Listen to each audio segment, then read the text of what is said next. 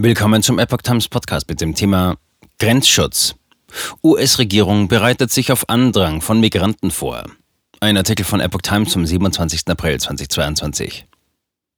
Während der Corona-Pandemie haben die USA mit einer Regelung die Einwanderung in ihr Land weitestgehend beschränkt. Nun läuft diese aus und die Regierung bereitet sich auf mehr Migranten vor.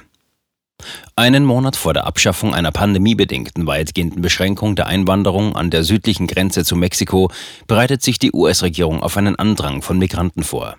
Es sei davon auszugehen, dass die Zahl der Migranten zunehmen wird, zumal Schmuggler die neue Lage für ihre Zwecke missbrauchen dürften, hieß es am Dienstag in einem Memorandum von Heimatschutzminister Alejandro Mayorkas. Die Pandemieregelung soll am 23. Mai auslaufen.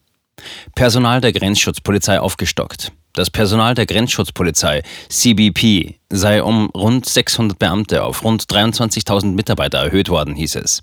Zudem seien die Aufgaben von rund 500 Beamten von zivilen Angestellten übernommen worden, um weitere Verstärkung für die entscheidende Aufgabe des Grenzschutzes zur Verfügung zu haben. Die Kapazität illegal eingereister Migranten in Gewahrsam zu halten sei von rund 13.000 Plätzen vor einem Jahr auf inzwischen 18.000 gestiegen.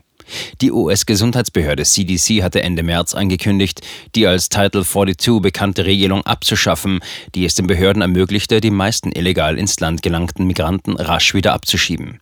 Im März etwa wurden gut 107.000 Menschen aufgrund der Regelung abgeschoben, wie CBP-Daten zeigen. Mallorcas hat betont, dass die Abschaffung der Regelung keinem Freibrief für Migranten entspreche. Das Einwanderungsrecht werde strikt umgesetzt werden. Die Prüfung von Asylanträgen soll zudem beschleunigt werden. Das Ministerium räumte am Dienstag ein, dass ein bedeutender Anstieg der Zahl ankommender Migranten das bestehende System des Grenzmanagements beachtlich unter Druck setzen dürfte. Das System könne nur vom Gesetzgeber grundlegend geändert werden. Wir arbeiten mit einem von Grund auf kaputten Einwanderungssystem, das nur der Kongress reparieren kann, hieß es.